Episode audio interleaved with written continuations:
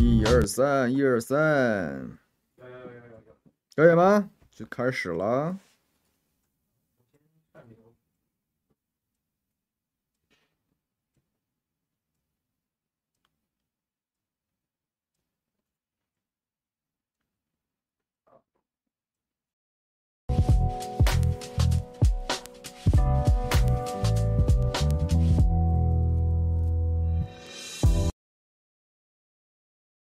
Hello，各位五二新闻俱乐部的观众朋友们，大家午安，大家好，欢迎来到今天这个十月十三星期三下午一点的午休不演的直播节目。我是主持人桃园市议员刘许婷。不好意思，我们刚刚在试音的时候有点小状况，所以稍微晚了一点开始啊，希望大家不要见谅，呃，不要这个不要见怪。这个我们好像有点久没见面，对不对？因为我们上我上礼拜五请假嘛，然后刚好礼拜一又放假哦，所以一个已经一个礼拜了。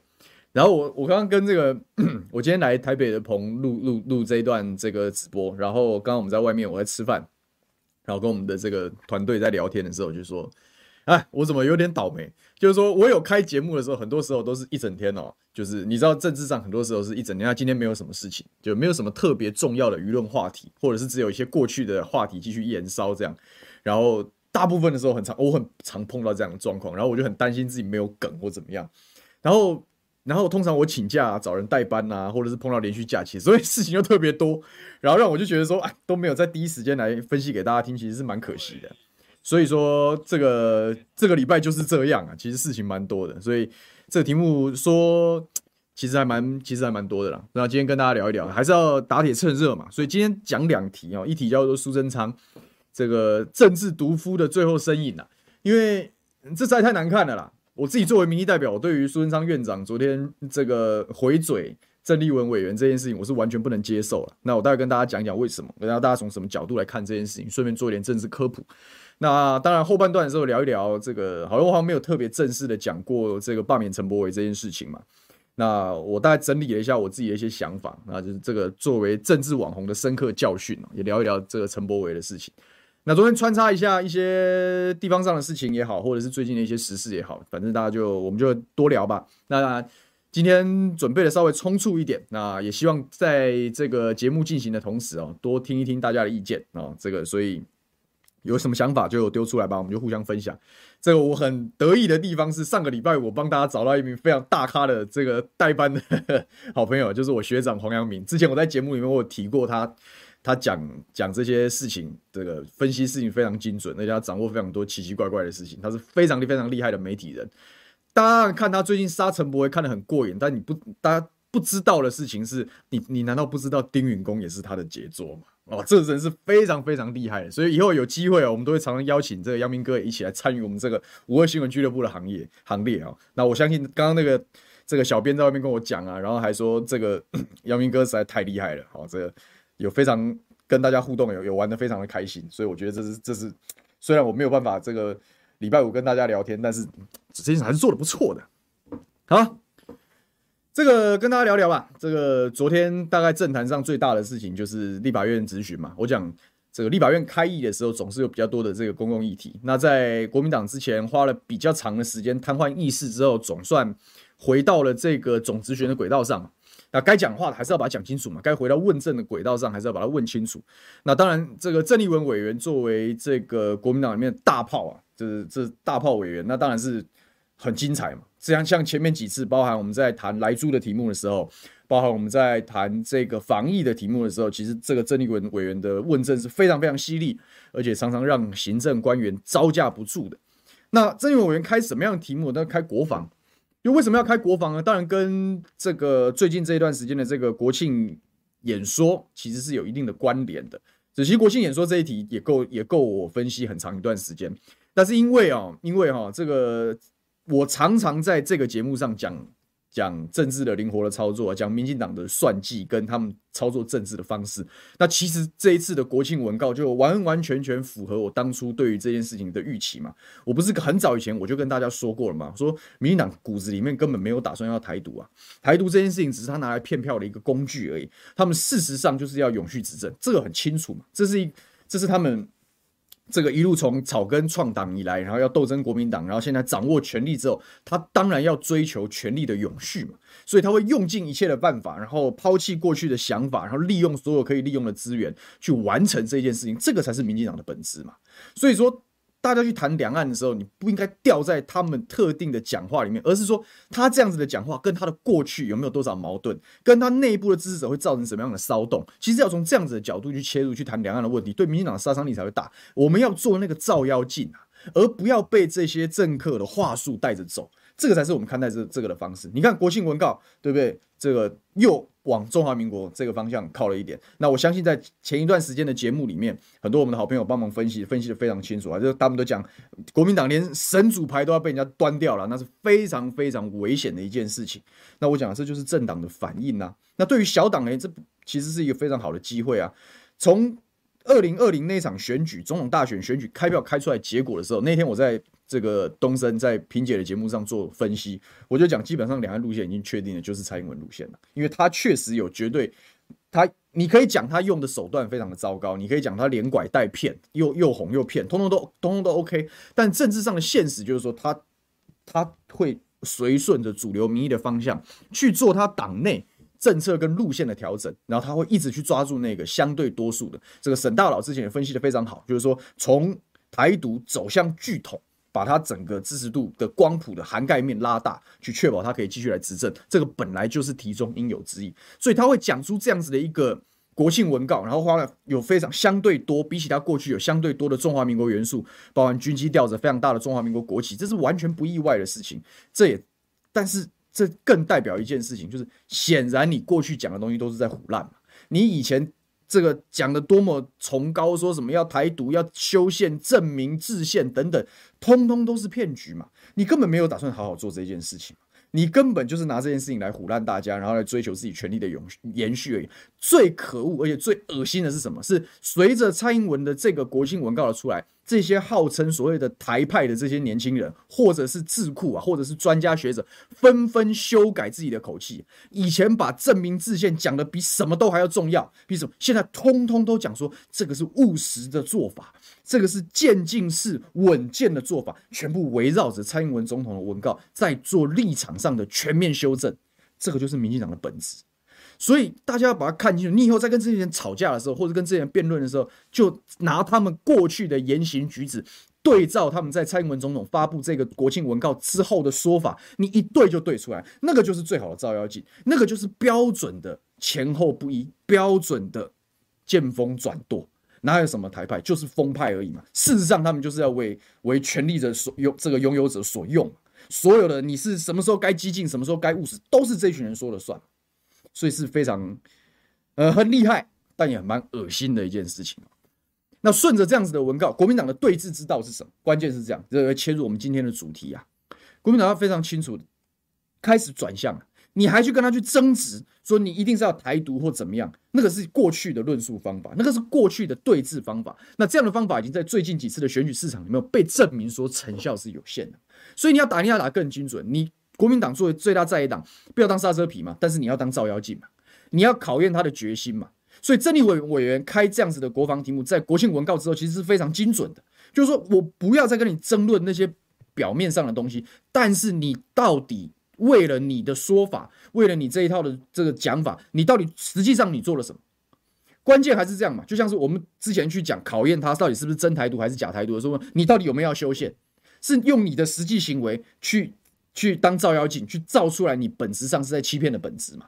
那现在好，他把台独的色彩做了非常大的淡化。我一直以来我就讲蔡英文是非常务实的人，你他根本就是党内最温和的人，这这就是我很早以前分析过了嘛，他一切为。这个权力所用嘛，他必须要维维系权力。那国民党既然既然已经没有办法继续扣他台独的帽子啦，那要怎么做呢？说好，你现在喜欢讲这个，我们要变成什么刺猬啊？我们要武装自己啊？我们要应应这样的准备等等的时候，那你实际的作为是什么？所以这个是他前面去开所谓的核动力潜舰的这个背景因素啊，其实是在灵魂拷问呐、啊。你讲这么多哦，你然后你现在因为。现在民进党就是，反正我跟这个老共是不谈的嘛，没没有什么，没有什么不愉快嘛，也没有什么基础，这已经是事实了嘛。但不管你名字要叫中华民国，还是你要搞台独，本质都一样。你现在面对的是有史以来最大的国安危机嘛？这样的国安危机是立刻而且危险的嘛？人家就是有军机绕台，虽然会因应国际局势的变化而做一定的调整，但是事实上客观上来说，台湾还是全世界最危险的地方之一嘛？因为你。你面对一个相对强硬而且疯狂的中国大陆，他什么时候干这个这个真的杀过来？这个是没有人可以保证绝对不会发生的事情嘛。那我们的政府一天到晚因应这样的局势，你必须要有说法嘛，你必须要你必须要做好准备。这也是我讲，你要跟对岸翻脸没有关系啊，你要主张你要提你的谈判的条件，比如说我们要对等要什么，这都可以啊，但前提是你要做好不愉快的心理准备嘛。如果这件事情这样做下来，结论是大家都不愉快，而且这个不愉快很有可能会持续升温，然后变得甚至有冲突，而且危及到大家的这个台湾人的这个安全、身家性命的时候，你作为政府，你作为你自诩为主流民意的代言人啊，那你打算怎么应应这样子的局面？你打算怎么处理这样子的问题啊？所以立法院这样子问政是非常正确的。你的国防到底是玩真的还是玩假的？你到底买到什么样的军备？你能不能买到足够强大到从军事的角度来讲，确实有非常强悍的威吓、战略吓阻作用的这些军军备？讲清楚啊！如果这个他们现在讲这个美美澳这个英英美澳在搞 AUKUS 这样子的联盟，条件就是核动力潜舰啊，那为什么台湾没有？其实问题是非常精准的。我们明明的状况比澳洲更严峻，美国的嘴巴讲讲的话比谁都甜，说这里太重要了，我们一定会支持你。那为什么不做呢？为什么没有办法让我们也有同样等级的战略吓阻的武器，去去确保说这个这个这个真的如果有战争的时候，你好歹可以跟人家一较高下？你为什么不做？所以是灵魂拷问呐、啊！所以这个问题是问的非常非常精准，而且其实是达到政府的痛点而已，痛点上。那当然，后来这件事情很不幸是失焦，失焦的地方是什么呢？当然是苏贞昌无赖嘛。苏贞昌这个人，我讲他是政治毒夫嘛。而且我觉得哈，他的回答，这我们是念正，这认真受过比较正经的政治训练出来的这样子的一个人。我们自己念过政治学，然后了解权力分立的概念，然后知道说政治人物彼此之间的最基础的分际在哪里。你这个是基础的政治素养的问题。就苏贞昌。我我不可我我觉得我讲他一世英名就是太便宜他，他当然不是一世英名，但他怎么样从当初这美丽岛世代这辩护律律师律师世代出身，当初好歹都怀抱理想，好歹都是作为台湾民主的曾经有他一部分的贡献在里面，结果到了政治生涯的最后的最后啊，留下的竟然是一个政治毒夫的这样一个身影，这实在是让人觉得非常感慨万千。好，我先喝口水，跟大家看看。在我开始好好讲这件事情之前呢，大家都讲些什么？这个大家午安的老朋友都还在，谢谢你们。然后就是忘说苏光头非常扯，然后这个小美扳手说，原来丁允恭是这个的丑闻是黄阳明挖出来的，这还真真不知道。所以我说阳明哥的故事可多了，真的。这个 KJ 令说这个。苏贞昌可以对立委这样无礼吗？而且问问是问核动力潜舰到底要不要进口嘛？到底玩真的还玩假的嘛？对不对？你有你你凭什么发发发疯呢？真的很糟糕了，应该要应该要下台。这个看看，谢谢陈俊霖说最喜欢小牛，感谢你，我们继续努力。好，然后还有我们很多老朋友啊，YT 可以讲说。郑丽文不应该在苏贞昌没有道歉之前继续质询。这个，这个我待会以一个民意代表的身份来做一下分享。就是说，你如果真的遇到这种无赖的时候，其实你是很难接招的，好，也很难接招的。然后再看，独夫民贼是文革用语嘛？的独夫就独裁者的意思啦。我管他是哪里的用语，没有差，反正大家看得懂就好了。好，这个哦，但我讲说还有两个笨蛋还在高举台独大旗，一个就是驻德大使，还有。这个华视电视台的庄丰家，你看，这就是我讲，你如何去对针对蔡英文的这个国庆广告去做攻防，就是去戳深绿的嘛。那个真正的照妖镜，就是你蔡英文讲的四平八稳哦，讲的跟真的一样，可是你下面的人完全不是这样想啊。你下面的人在遥远的国度里面拿着台独的旗帜，然后嘲讽中华民国国旗啊。那你的军机。呃，这个直升机吊挂这么大的国旗从总统府前面飞过去的时候，那到底谁才是真的，谁才是假的呢？总要有人讲清楚吧。就是逼问所有绿营的政治人物嘛，到底谁才是真的？我们该信蔡英文还是信谢志伟？我们该信蔡英文还是信庄丰家？还是你们全部人都在装疯卖傻？就这么简单呢、啊？国民党的两岸呢、哦，我是建议他们反守为攻啊，因为事实上最大幅度调整路线是民进党。我觉得台湾的各党两岸路线应该要趋同，就是慢慢慢慢往相对淡化、搁置、维持现状的方向全面靠拢。但是要把这些寄生在各党里面的极端分子把它挑出来，然后把它赶出去，这样子我们才能够完整的从这个两岸的泥淖之中抽出来嘛。我不是讲吗？政治不是只有两岸嘛，有非常多更重要的事情值得大家去讨论嘛。就每天都在吵吵这些东西，没完没了。当然是把这鼓吹一天到晚吵这个赶赶赶出去，然后让大家好好回到内政的轨道上。可或许台湾的政治还有点希望，所以就。拷问一下这两个，就谢志文，你怎么看蔡英文的文告啊？他是不是背叛你们这些这个非常根深蒂固的台独台独这个呢？对不对？这些以前还包含这些非常挺蔡英文的这些公民媒体啊，比如说卧槽啊，一天到晚每一年的国庆日，他都讲说这根本跟台湾无关呐、啊，这国庆就是这这发生在对岸的事情，关我们屁事。中华民国只是寄生在这里而已。那现在蔡英文一天到晚又又拿国旗又又搞国庆文告了，那请问你是什么呢？你现在是要批评他呢？因为这个显然这个总统抛弃你们嘛，跟你们走不一样的路嘛？还是你要很媚态的修正你的论述跟路线，然后去当总统的哈巴狗呢？你到底是哪一个？你把它讲清楚嘛。所以其实蓝营我是觉得可以反手为攻嘛，照妖镜摆在那边给大家看了，骗人的事情是不能接受的。我们待会后半段好好讲。好，这弘毅说我像台版马克宏吗？我没有他那么帅。而且我也没有像马克宏一样比较喜欢这个大龄的姐姐，哈哈。不过我确实有用马克宏当成我当初选举的这个例子，因为我们那时候在办演讲会啊，我就说其实啊国外的甚至啊，西方比较成熟的民主政治是非常愿意给年轻人机会。你看法国马克宏还没有四十岁可以当到总统，就是一个很好的例子。我们要以这样子的、这样子的要鼓励年轻人参政。我那时候就借他的例子来谈这个事情，倒是有讲这个事。好，这个。但我讲说，早上看凯强哥在有台重播的咨询片段，真的觉得苏贞昌气数已尽。这个民进党各派系中窃喜，确实是如此啊，确实是如此。这个 Sandy Shaw 讲说，一零中华民国生日，这个民进党总统蔡英文的文告，让民进党党格分裂、精神分裂、认知分裂。对了，所以可以反手为攻。到底，我们就我们就问问这些绿营的好朋友，我们到底要信谁的？我们要信蔡英文呢，还是信你们传统一直以来跟台湾人民承诺跟？跟期待大家团结起来，你们到底要信哪一套嘛？把话讲清楚嘛！你不要掌握权力之后，变成你是那个骗人的最大的那个主头嘛！不要这样子，很糟糕的事情。好，拉回来，我们讲这个苏贞昌，为什么讲他是最后身影呢？为什么一个搞政治的人能够在这个备询台上，然后直接反呛民意代表这件事情，从民主的角度是怎么讲？这我我觉得这这个不是用道德的高度在拷问他，也不是什么，这个就是完全没有民主素养人在做的事情嘛。这件事情本身就是一个非常非常反民主的行为嘛。为什么内阁阁员哦？为什么这些备询的官员呢？他必须对民意代表有基础的尊重？就是民意代表可以撒泼作乱，但是你作为官员，你就是要背啊？为什么？为什么长期以来的各个国家的民主的宪政的惯例是这样？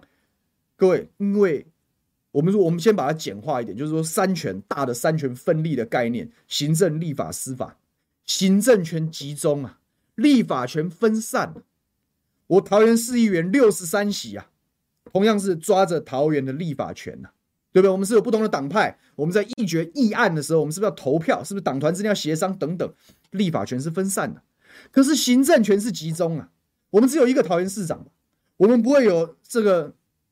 因为桃园有十三个行政区，所以我有十三个桃园市长。没有行政权集中啊，整个行政权，桃园的官僚系统，包含他这个市属下面的公营公司等等，当然是听市长的话嘛。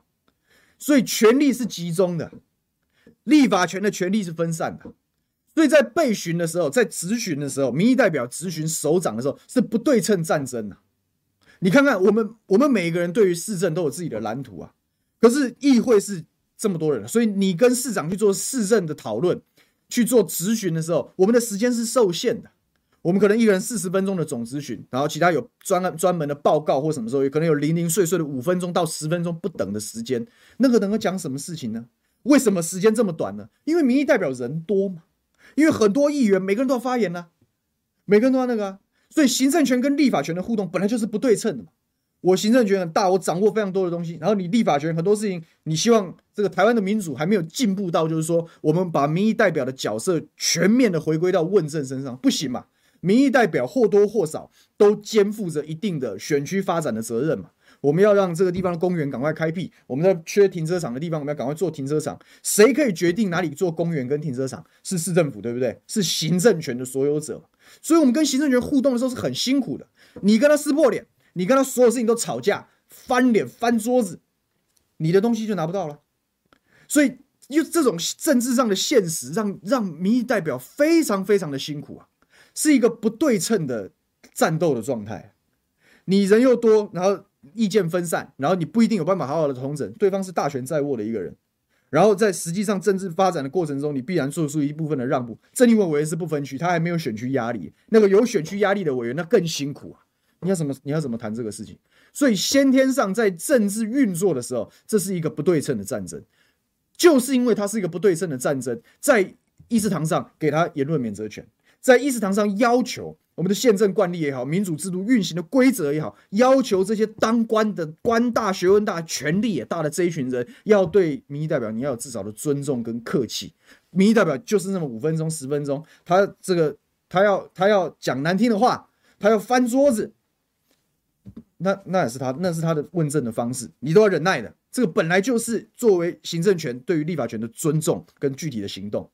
结果我们的行政院长，为什么我们讲说不能够随便反质询？我讲为什么不能反质询？因为你浪费大家的时，你你在浪费民意代表的时间呐、对不对？什么样的情况下可以做反质询？怎么了？我们的你来卡啊，换一下荧幕的位置，对不起。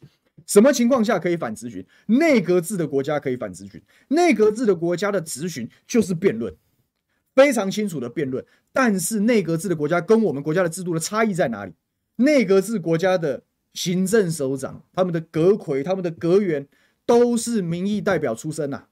我们上次前面几次的节目，我们是不是讲过梅克尔？我们讲德国是不是内阁制？所以梅克尔本身是国会议员、啊、他只是因为是多数党的党魁，所以他可以来组阁，这样子而已啊。英国的国会，这个 Boris Johnson 他也是国会议员呐、如果说台湾是一个内阁制的国家，哦，那今天可能是民进党的某个大咖、大咖的这个资深的立法委员，他可能是行政院长，可能是柯建铭之类的，那当然可以辩论嘛，因为你也是民意代表出身，我也是民意代表出身，我们党派不同，我们针对政治上的题目，我们做言辞交锋跟辩论，那当然可以反，当然可以反质询啊。你看英国的国会辩论是不止。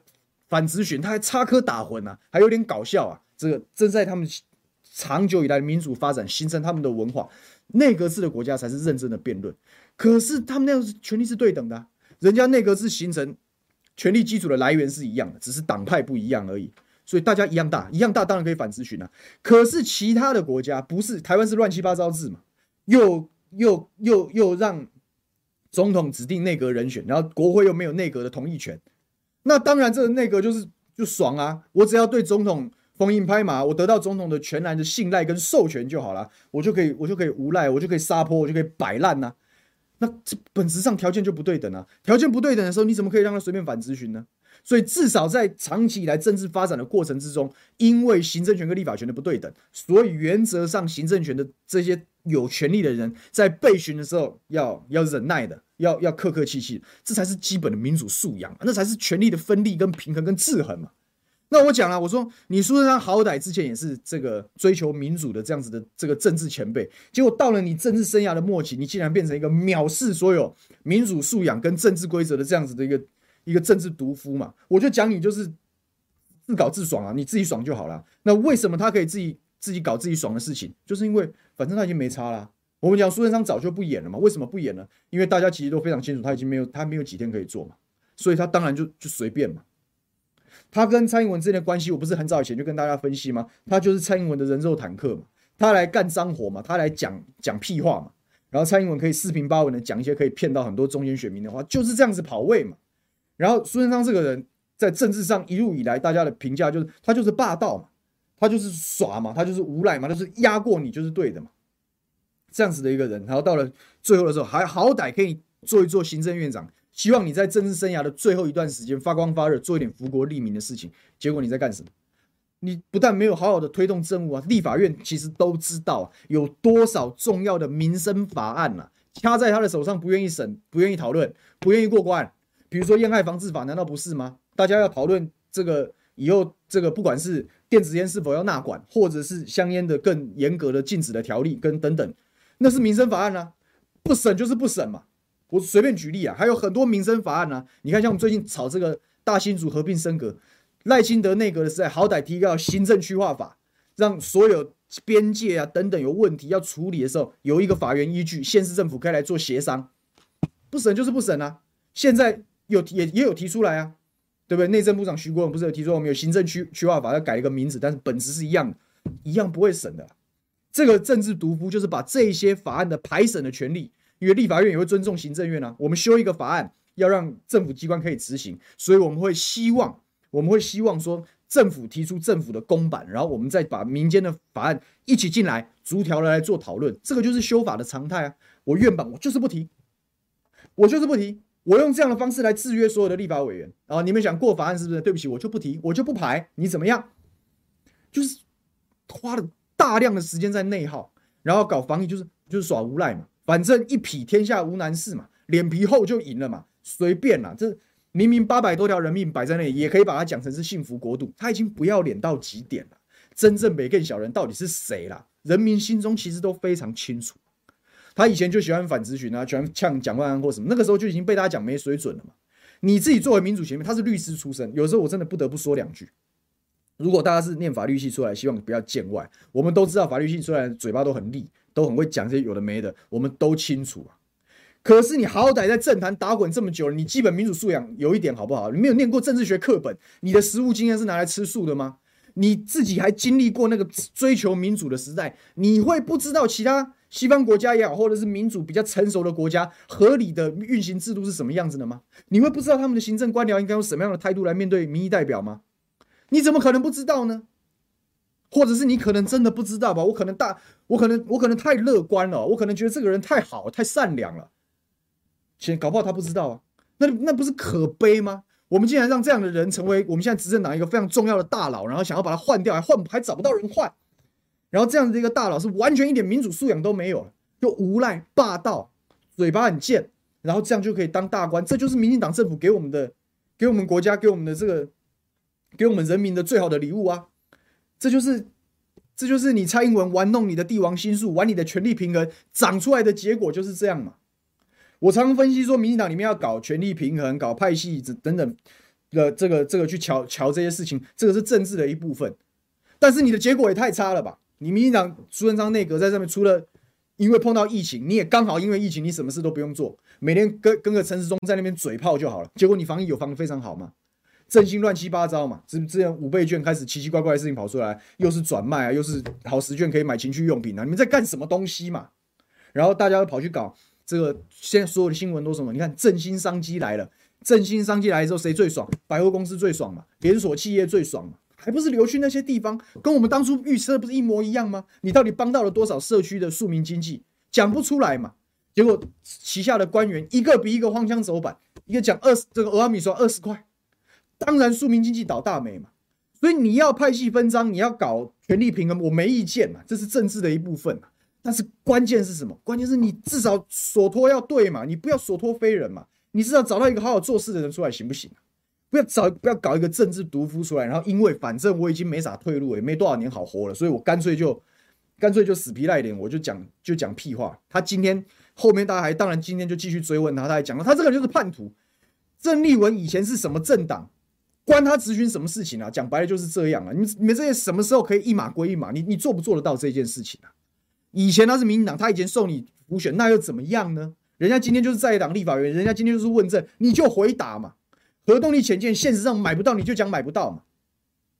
结果你逮住人家一个，对啊，确实挑衅了一点，怕讲你第一个投降。因为什么讲你第一个投降？因为你实际上该做的工作你都没有做啊。我当然怀疑你的诚意嘛。我怀疑你的诚意，我讲你不能，我我讲你搞不好是第一个投降，有有何错之有呢？没有问题啊。哦，结果既然哦反过来讲没更小，就希望把这个他就。其实啊，他的这种这种毒夫、这种霸道，然后这种没有水准的讲法，其实是在掩盖自己内心深处没有话可以讲的恐慌嘛。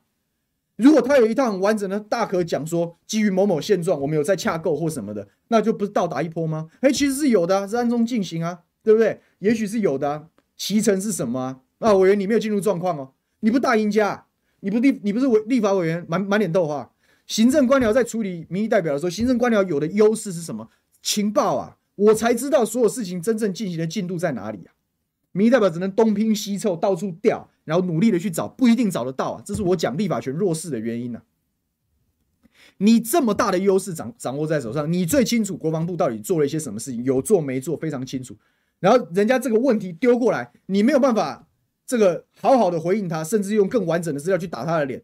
然后你竟然讲说，既然用这种转移，然后用人身攻击的方式，意图转移，并且终止这一场质询，就是这样子啊，就证明你这这个人这样一辈子这样历练，到了最后给你这个位置，实际上你根本就德不配位嘛，你根本就没有相应的能力去坐在这个位置上。你原来选你就是来吵架的嘛，对不对？那我们以后只选最会嘴炮人当行政院长就好了。这人事布局真是太厉害了，难怪民进党搞到这样没有接班人嘛，因为拐瓜裂枣太多了嘛，然后。打着民主进步的旗号，实际上一天到晚干尽反民主、一点民主素养都没有的事情。这些人，我也是真的是，我也真的是觉得这些人非常厉害。我讲了，甚至有的时候很简单呐，就是不要脸就赢了啦。谁才是真的不要脸的人？是那个位高权重、掌握最多资讯、理应尊重立法权而毫不尊重的那个政治毒夫，他才是那个最不要脸的人。好，事情太多，你看，我就跟把它全部串起来，包含俄阿米耍的事情啊。啊，这些事情我们把它全部讲一讲。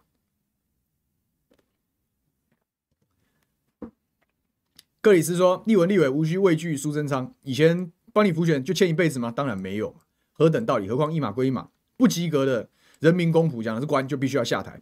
那希望看到台湾有机会变成内阁制政府，我看是有点难度了，但是就看吧，就看吧。白开水说苏贞昌看不起国民党，所以咨询时不跟你演了。”我我坦白讲啊，今天这个立法委员，不管是民进党，不管是国民党，还是小党，这个或者是无党籍，都一样啊。民意代表就是民意代表，不管你的党籍，不管你的立场是什么，对于彼此之间互动的关系，就是行政权跟立法权互动的关系。你看郑丽文委员在处理这件事情的时候，我们有时候在在质询的时候会跟官员吵架，或者是跟跟跟这个就跟你一言我一语就杠起来，这很正常的事情。那这种时候，通常你看郑丽文有没有按照标准的处理程序？有诶、标准处理程序是主席时间要暂停。因为接下来开始要要要翻脸要输赢了，主席要裁断，这个毕竟这个质询的大会的会场是有会议主席的，会议主席是是立法院的院长或者是副院长，好来做做这个主席嘛。不不管怎么样，反正有一个主席，你这个立法院的主席也做的是非常失格啊。今天就算啊，立法院多数是民进党，所以现在正副院长都是民进党籍啊，你怎么可以因为你的党籍你就帮行政院长讲话呢？你不是胡闹，你是什么？你就算跟郑丽文委员是不同党籍，你们都是民意代表，你们都是立法权的一部分。结果你这个议事主席要做主席，你自己心里的那个一样，他有民主素养的问题啊。当官员出嘴反咨询的时候，其实主席就可以制止了，说这个这个官员基于这个行政立法的这个平衡，你该该要让人家把话讲完，你该好好回答，你就要好好回答呢。结果竟然放任行政院长，只因为你们是同党的。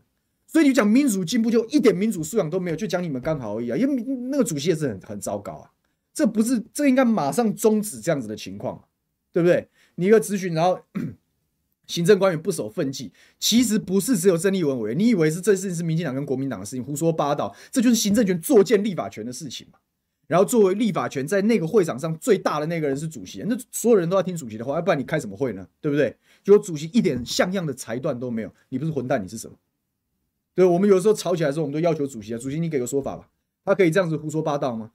在议会，那议会虽然小，没什么能见度，但好歹议会的主席都会压着行政官员，说民意代表咨询权比较大，你不要在那边胡说八道好，该让人家把话讲完，把它讲完啊，不要在那边东拉西扯。就那官员在那边扭捏作态，推脱时间，说我们也可以跟主席报告，主席你请他赶快回答，要不然时间要暂停。这个本来就是立法权，大家说那个跟党派没有关系的。结果你你看你看一些民进党立法院有这样搞吗？就没有，所以是真烂。但我讲说，我国是四不像制，总统权至高无上，不受制衡。美国总统在选举两年后还要进行国会的其中选举，确实是如此。所以合并选举的时候其实是很危险，没有任何制衡的能力。那刚刚我们讲了英国内议会内阁制是对等，对不对？然后大家对对对来辩论，对不对？美国的国会就不一样。你看，你有没有你有听过美国的总执询吗？其实没有嘛。总统制的国家，立法权的行使的方式就不是执询嘛。质询是对人嘛，就是官员来备询，来来接受这个民意代表的拷问嘛，跟考验等等。那美国不是这样，美国是对事。什么叫对事呢？我国会啊，针对哪个法案，针对哪一个重大的政治事件，针对哪一个弊案等等，他召开听证会啊，他们叫听证制度啊。听证制度的时候，是由一部分的国会委员去形成听证的小组，然后一样开会。你有看过纸牌屋吗？到最后听证，他们是不是在查这个 Underwood 的各种弊案要浮出来的时候，是不是上面那一排那一排是不是全部都是国会议员？国会议员叫你总统来作证，你就来作证啊。要谁来作证，通通可以。那个像法庭一样那样子的模式叫听证，所以那个是人家对等的方式啊。人家总统不一样，不用每天不用每天进这个国会来备询嘛，对？他只要做必要的时候做国情咨文就好了。但是遇到事情的时候，当国会议员组成调查小组或听证小组的时候，叫谁来谁都要来啊。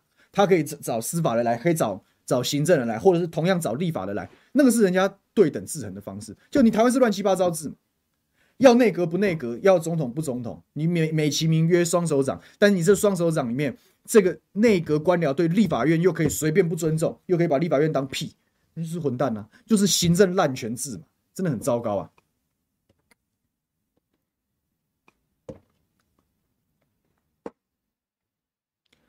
这个 YTK 问说，法律有没有规定合理的暂停质质询有时间限制吗？会议主席有权终止暂停质询，强迫立委继续质询吗？如果没有，就可以暂停到苏贞昌道歉为止，不惜让立委停摆。主席是有裁量权的，就是说我我今天在主持会议的时候发现了这样的状况，理论上你为了控制让会议能够顺利的进行，你应该是做制止嘛，说你这个不要不可以这样子，你人身攻击你要先道歉，要不然没完没了。但是他没有在第一时间去做裁断。然后要求的时候，那就是放就是失控嘛，这场会议就失控了。那因为是总咨询的时间，大家也不会坐在里面。我们自己在议会，我只有轮到我牛许婷总咨询的时候，我才要进议事堂跟郑文山市长交手。其他时间我不用坐在里面，除非我对题目有兴趣啊。所以照理来讲，那个时候立法院应该是空空的，只有轮到少数嘛，可能是郑丽文委员下一个委员或下几个委员在准备而已。所以里面当然没人了。但是你看看那个开大院，大家要表决的时候，如果出现这样的场面，不全部冲上去翻桌子啊？所以就钻空子嘛，但是就是没有品嘛。那你的主席主持会议的的的手腕也很糟糕嘛。你主席可以暂停时间，你也可以暂停会议啊，我们休息五分钟嘛，也可以啊。但是都没做啊，因为因为在他们心中没有立法权跟行政权要对等啊，在他们心中只有自己党的自己人要好好保护啊，就这样而已啊。这就是他们的民主素质，就是我们选出来的这些烂人的民主素质啊，就是这样子啊。所以高桂梅讲说，只能骂人不堪被骂，有史以来最烂的行政院长，真的没错。哎，我讲政治毒夫的最后身影啊，所以我会觉得有时候想想也觉得很很无奈啦。就是说，好歹你在这个一路以来各级也历练过了，虽然没有机会来选总统或者是当总统，对不对？但好歹在各个阶段你也有各个角色。苏贞昌这个人，结果你到最后留给大家的印象就是霸道无赖毒夫。你要这样子留历史定位，我也没意见。反正日子也日日子也没多少了，对就看吧。但我讲说火力全开，因为憋了一个礼拜，我们就一次处理。吴美满说，今天几位立委开记者会可能不够啊，希望朱主席也要来声援一下，谴责要他道歉，否则要长期杯葛。能不能杯葛下去，我们就看吧，我们就看吧。但是啊。我觉得只是要让大家借这样机会去清楚的了解到，就是我们现在选出来执政党是一直在作践民主机制。大家下次投票真的要擦亮你的眼睛啊！真的是这样，不能这样。这跟党派没有关系，这跟你到底有没有，我都很怀疑这些政治上的前辈到底有没有经历正式的政治训练，然后他们到底有没有这样子的，有没有这样子的的的的判断力跟这样子的基本素养？显然就是没有，可怜呐。好，这个。往下讲，这不小心又讲又讲太多了。这个除了苏贞昌之外，今天也花点时间来讲讲陈柏惟吧，就是这个政治网红的深刻教训。就马上这个在十天，就是立法委员陈柏惟的这个罢免投票。那我不知道大家怎么想，但是我觉得我是很难。理论上来讲，我们不不不太碰这样的事情。但是我觉得这件事情我实在是不吐不快，因为他们现在开始做集结嘛。就是民进党这些人开始说我要保护他，然后要要大家一起面对这件事情，甚至讲说要要陪他扫街或者是怎么样的。然后据说有内幕嘛，我们的御用记者陶本和又写啦，啊，蔡英文也会亲自站出来挺挺三嗯这个挺陈柏惟啊，啊说反反二反他叫什么反二霸是不是？反对二职罢免了，啊反对二职罢免了还是什么？反正就是有很厉害的这个 slogan 啊。但是我那天看，我今天看那个谁，我查一下好了，我确定一下，这个这个我觉得这一波文宣打的蛮好的，是张维元啊，维元，这我好朋友，然后他打的打的这个点其实蛮精准的，应该好好好好的传达一下。哎，文章我不见了，说这件事情不是二职罢免，是罢免二职啊。啊，绿营都说这件事情是二职罢免，其实我们要罢免二职啊！我觉得这一句话，这个 slogan 非常好，应该要多挂几片看板在那个地方，好好的，好好的把这件事情讲清楚。因为事实上是如此，我个人对陈伯威不太喜欢，当然除了他很是很，我讲他是标准的极端极端主义的阵营的其中一员呐。那我个人走政治，我是对于所有极端，不管是你是深蓝还是深绿，我都比较，我们都没有很投缘呐。坦白讲，我知道你在想什么。我也知道你为什么要这样做，但是你说我们要很投缘吗？大概不不容易啊，因为大家理念不同嘛。那有的时候话不投机半句多嘛，就是这样。我是非常希望政治是往中间靠拢。我是我说我喜欢这个梅克尔的原因是什么？人家人家好歹调整，然后做合情合理也福国利民的决策嘛，这才是我们想要看到的政治啊，这才是我个人希望推动的政治啊。但这些极端主义者可能不一样，他们可能有他们的盘算，他们有他们的考量，他们有他们的发展路径，这我们也尊重。但是不同路人，这是确定的。但是我看他，我个人非常不不是很满意的地方是，其实我对于最近这一段时间呐、啊，这个我认为是有一点点腐烂，有一点点过头的这个叫做政治网红现象，我是我是非常不满意的。因为政治人物要搏一搏声量，在这个资讯破碎的年代，这个无可厚非了。但是我觉得你不要为了搏声量，然后让 然后让自己。整个遭惊，我觉得这是这是让人很很难过的事情，因为我觉得我们好歹从事这一份工作，我们希望这个工作政治工作是受人尊敬的，我们希望这个工作是这个工作的专业的性质是被人家尊重。就我我自己投身政治，我就非常希望政治可以回归专业。我指的是政治这本身是一门专业。我为什么很很多时候要跟大家讲讲不同的观念，就是要要从圈内的角度，要从。就政治的本质的角度去分析事情，而不是随顺着满天飞舞。因为自由的时代，然后网络资讯化非常完整而且发达的时代，资讯非常的破碎，然后一人一把号，各吹各的调，这很正常。然后大家各自的主张都是一样大的，这是没有办法的事情。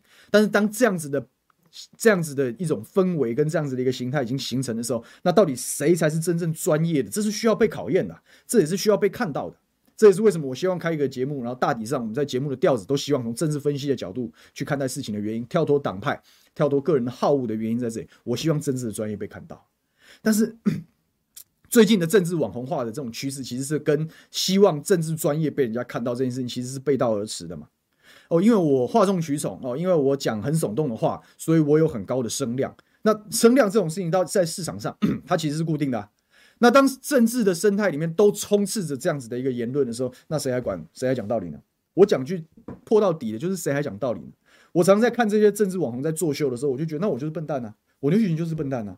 我有时候跟 跟我自己团队人在 murmur 在聊天的时候，我就我看我们都是笨蛋呐。你看我们明明可以，我我嘴巴也很厉害啊，我口才也非常好啊，我大可大可颠三倒四啊，然后到处作秀啊，然后搞不好会比现在好红很多呢。我。我要演的时候，我可以比演演的比谁都像，我可以比谁都更耸动，我是做得到这件事情的。可是这样到底代表什么意思呢？然后你的你这样到底要追求什么事情？这样到底能够成就什么事情？我每天都要问自己啊。所以我觉得说，到了最后，我决定说，对，虽然我们有这样子的条件，我们也有这样子的口才，但是我们自己要约束自己，我们要收敛，因为我知道民主的核心价值应该是节制嘛。你那是很大的权利，所以你有这样的权利，你有这样话语权的时候，你应该是战战兢兢的嘛，你应该是非常小心谨慎的，而不是胡说八道，然后随便乱做事嘛。但是我就觉得，在我我我我这样的风格，活在这样的时代，我就是笨蛋呐。所以我常常跟大家聊天，不管是政治圈里面的人，跟我自己的助理，我跟我家人聊天，我就说我是笨蛋呐，笨蛋议员呐，因为明明这个随便嘴两句，然后哦很耸动，然后然后这个。颠三倒四就可以有大量的媒体关注，然后甚至有千人万人来看你直播等等，这这个，然后哦一篇文有十万赞或什么，就然后这个东西只要转化一部分，这个十万赞里面只要转化百分之百分之十，不是百分之百分之十，你可能就当选议员了啊，对不对？所以都都是都是在搞这些事情。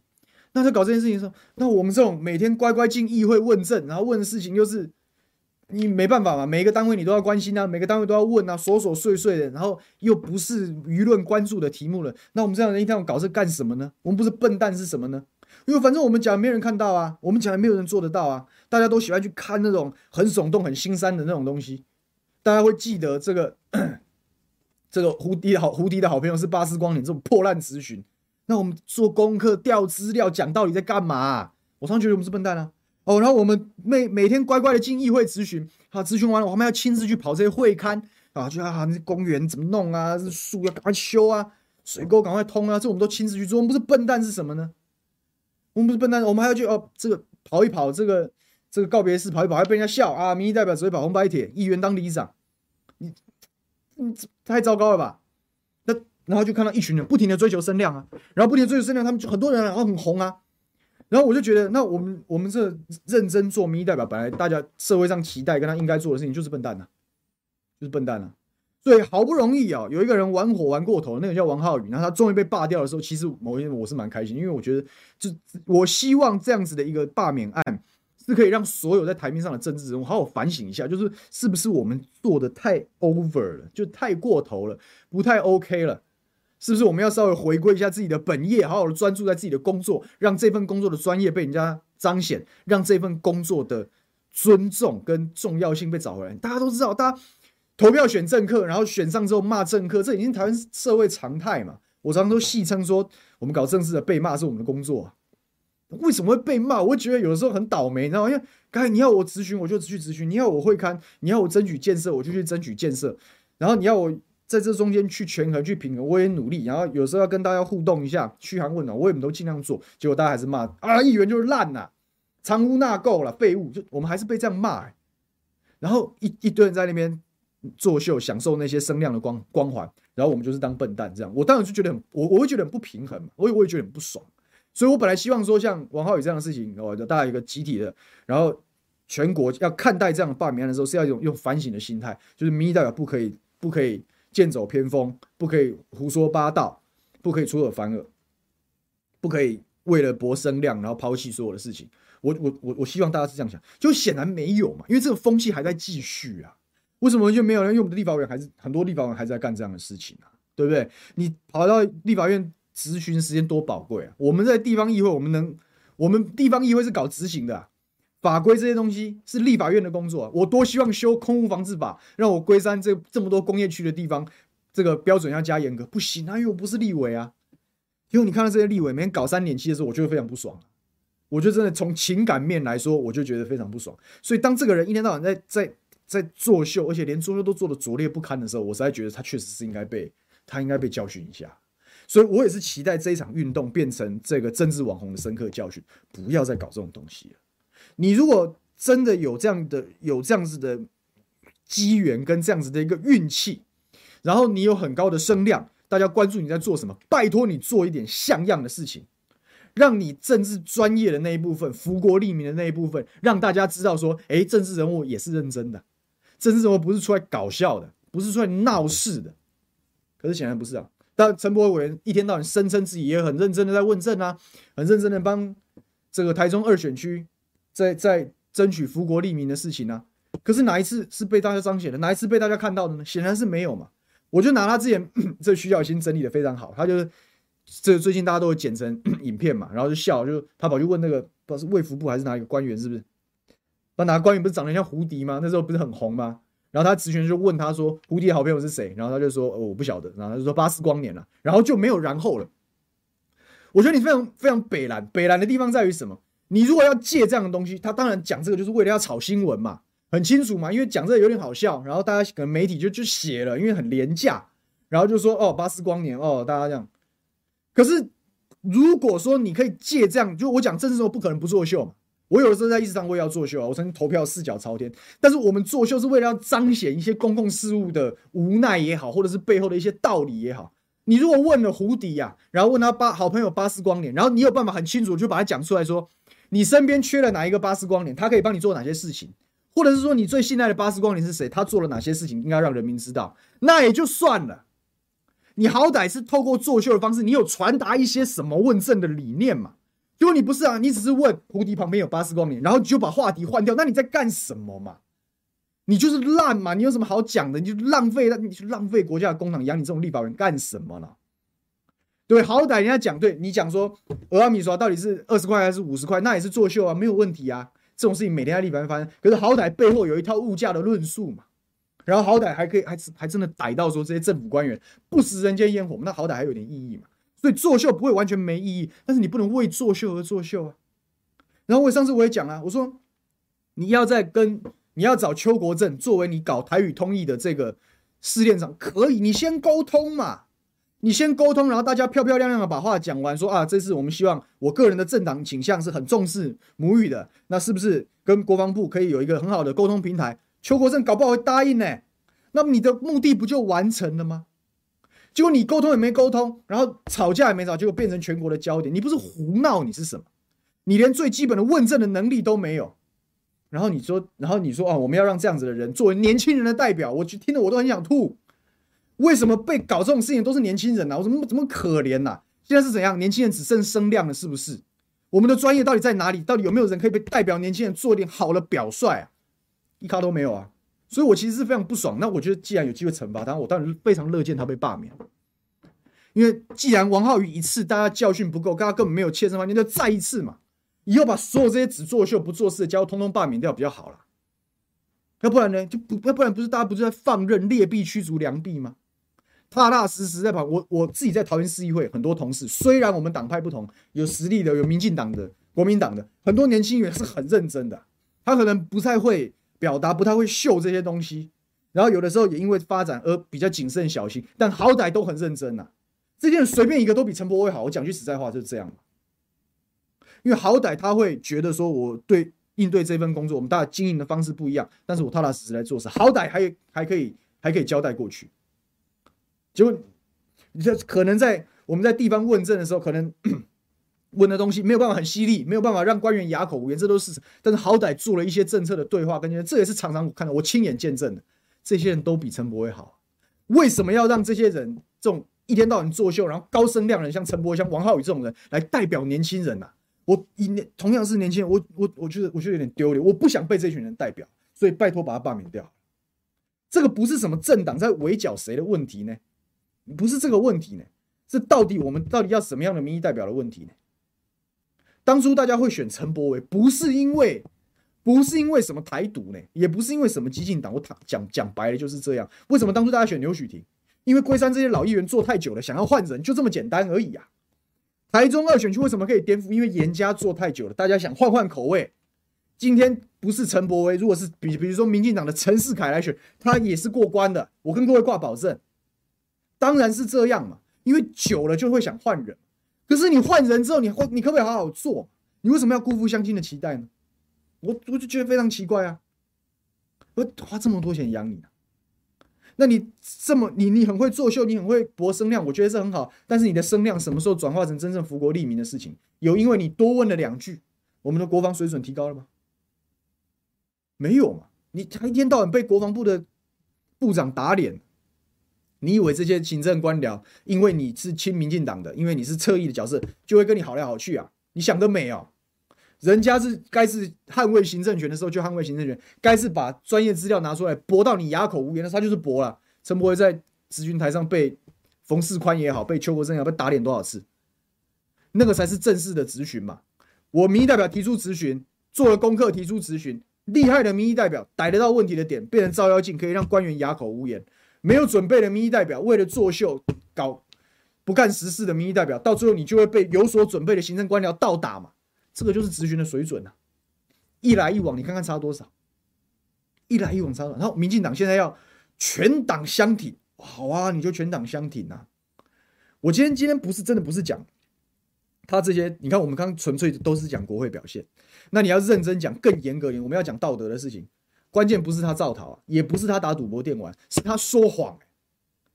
一个说谎的政治人物，他讲话还有什么可以信的呢？美国的政治啊，什么事情脏事你都可以干，说谎一定就是一枪打死啊！尼克森为什么下台？你以为真的是因为他窃听别人啊？是因为他被人家逮到的时候他说谎啊？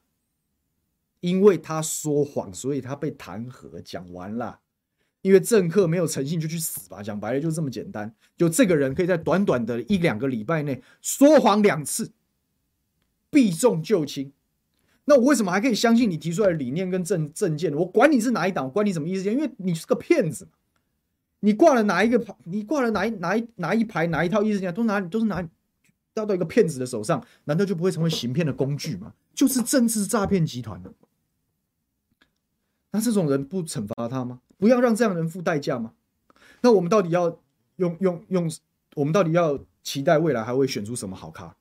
如果这次的罢免没有过，鼓励他，鼓励这样子的人，那以后大家就作秀就好了，大家就搞事就好了。然后大家以后有糟糕的事情，也不要面对了，扯烂污说谎也没关系嘛。因为我只要跟对人，靠对党，然后这些人就会来抛弃所有的是是非非，来帮你站台，很恶心呐、真的很恶心啊！这些未来会去帮陈柏惟去扫兴，都大家真擦亮眼睛看清楚，太恶心了啦！你到底为了什么？你们搞政治为了什么？为了大家这个拉帮结派、护短，然后像帮派一样搞个猴嘛，搞屁嘛，对不对？这小编讲立委一个月十多万，不是十多万是二十万，十九万多。你看看，看看我们薪水都给哪样的人？那不是胡闹，你是什么？真的很差啊，所以我希望是借由这一次的罢免案，我是个人是期待大家要就是要就是要给教训的，因为这个我我我坦白讲，就是你你你把票投罢免陈柏，你要不要支持严家？那你家的事我才不管，我才不管国民党能不能把那席拿回来，我们不重要。如果到最后是别民众党推个人也好，或者是民进党自己推个人也好，很好啊。如果你很多人其实是我既看不惯严家长期把持。但是我觉得陈柏惟很糟了，那个人也要出来投票啊！你下一次补选的时候，你不要把票投给严家，这没有关系，是那是选民的权利。但是这不代表说，哦，因为严家，所以我们要护，我们要抛弃所有对于政治人物的品性，对于他工作表现的标准，然后我来，哦，因为严家要回来了啊，两害相权取其轻。我认真讲起来，两害相权取其轻，谁害比较重？那他还有还有得谈呢，还有得说嘞。你不要看很多背景比较复杂的，有家族势力、有地方派系在背后的这些立法委，你真的以为他们都没有贡献吗？没有贡献怎么存活？他们可能不是那种形象非常正面、健康，然后很会花言巧语那种，但是人家可能一天到晚在摆平，或者是在协助地方政府也好，或者是协助中央建设落地，人家是有在做这些事的，人家是有在关注选民的脉动，然后适时的提出一些解方。这个，这个要要要不要好好来权衡一下？我我觉得，我觉，我觉得好好权衡一下嘛。但不管怎么样，我觉得这档子事是，我是期待这次的罢免投票是要给政治网红一些教训，不要让这样的风气继续往下涨。当然，我们一样继续开节目。你说我是不是政治网红？我觉得我可能姑且也算吧。但是拜托你把你的声量拿来做一些好事嘛，不要这边搞三点七嘛，不要在那边一天到晚在搞意识形态。你能不能多跟大家科普科普立法院在干嘛？为什么你势单力孤？你小党怎么发展？你怎么合纵连横？这些都可以都可以讲啊，你没在讲啊，你你不管嘛？只为这边搞配合这些人在搞那个，然后现在激进党内部也是乱七八糟。他们的发言人最近说，哦，希望这个时代力量跟民众党的支持者基于小党的这个小党的存活，因为小党如果碰到两大党联手啊，或者是大党压迫的时候，我们可能未来有机会拿到的席次都会随便被人家拿走，所以小党这些都团结起来。你没忘记你主席当初在高雄的选举的时候讲时代力量跟民众党支持者脑容量有限这件事吗？你讲难听话也是你，然后现在要跟人家低声下气也是你，不是恶心？你是什么？你这政党从头到尾就没有打算走正道，跟大家好好的竞争，跟大家好好混嘛？你就是搞极端嘛，搞耸动嘛，然后煽动大家的情绪来取得你的政治筹码。这种政党在台湾有什么？但我不敢讲它没有存在价值，但这种极端主义政党真的觉得大家觉得要继续给他。让这样这样这样的负面的情绪无限上纲吗？这是民粹的表现嘛？要大家不带脑嘛？对不对？真的要大家不带脑是这些人呢、啊？他们在高雄怎么嘲讽时代力量的议员候选人？说这些人是黄色小鸡啊，到议会没战力，然后现在又希望时代力量可以帮忙，你你恶不恶心啊？那如果时代力量真的投洗下去还帮忙，那你不是被他笑掉大牙？你你就包起来了嘛？你哪里有主体性呢？对不对？所以他们个人不去积极的主张要要要罢免，已经很很给面子了，对不对？哎，那边胡那边胡闹，哎，希望这些好好做事了。真的，这政治网红哦，应该要应该要被被敲打一下，然后也希望借由这样的事情，让其他人再再重新反思一次，说政治不能这样搞。好，这个今天要跟大家分享，大概就这些。所以后续如果还有什么新消息，我再跟大家再聊。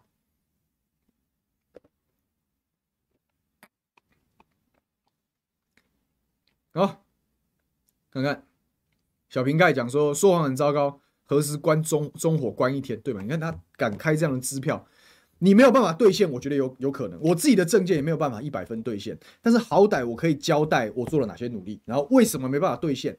搞政治要 要坦诚的呢，有些事情确实是有极限性，有做不到，然后要怎么样分步骤来做，或者是阶段性我做到了什么，这是态度呢。你好歹认认真真、本本分分面对自己开出的承诺，但是一个对自己的过往没有办法诚实交代的人，又怎么可能会把跟选民的承诺放在眼里呢？就这样，所以小瓶盖，感谢你的抖内，说小年议员加油，我一定好好加油。然后阿蔡讲全党挺柏惟，非常恶心，我也觉得。看看还有什么？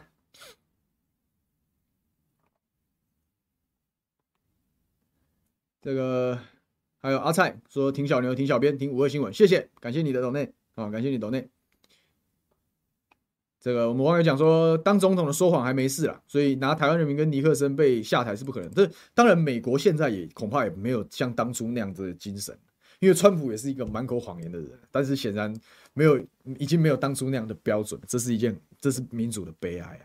民主是很、很、很重视，很跟人民的认知跟那个自觉是很高度挂钩的。那你看，像以前尼克森会因为说谎这样的事情被轰下台。现在还会不会？我不晓得。但是我们希我们当然是希望大家用高一点的标准要求自己，跟要求政治人物，这样才会逼大家进步。所以 Raymo 也讲，台湾人对政治的说政客的说谎容忍度高到不可思议，我也是觉得很奇怪啊，我也是觉得很奇怪。所以希望中二选区的好朋友啊，中二选区的好朋友就要站出来投票啊，站出来投票。好，所以小美说谢谢议员，谢谢大家。好了，我今天。我要乖乖的赶回去。你看，我现在台北，我待会要回桃园，干嘛要会勘解决人民的事情？我都希望可以尽量亲自到场，跟我的选民互动，对不对？我们也开节目啊，我们也当小网红啊，对不对？但是该做的事情我们就是会做嘛，啊，但是认认真真做事。希望这样子，未来啊，看二零二二选举马上要来了，也未来一定会有非常多的新面孔跟新生代会再一次的去挑战各个区域的议员的选选选举的席次。我也呼吁我们的好朋友们多关注这些新人。然后鼓励他们在政治上走正道。你看这几场王浩宇的罢免案、陈柏惟的罢免案有没有过关哦？那个会直接影响这一群人看待政治的角度。如果这一群人看到这些这些过搞过头的的政客被扫地出门的时候，他们会知道说啊，这个不能纯然是期待网络风向、期待高声量，应该要踏踏实实的接触选民，去了解大家需求，去提出福国利民的政见。这不就是我们大家希望的吗？所以我是希望这点这这几案可以摆在前面，让二零二二很有志于参加政治的这些年轻人有一个警醒跟有一个提醒，让大家往比较好的方向去走了。小瓶盖，你是桃园人吗？太好了，我们是同乡，好吧？今天节目录到这里。那礼拜五我也会进棚，我们初步讨论可能会用对谈的形式，但是详细的细节我们就可能过两天。再来跟大家公布，不管怎么样，我们就这个礼拜五再见。那感谢大家今天的热情跟踊跃参与。那希望我们礼拜五一样有这么高的人气。好，那我们就礼拜五再见喽，拜拜。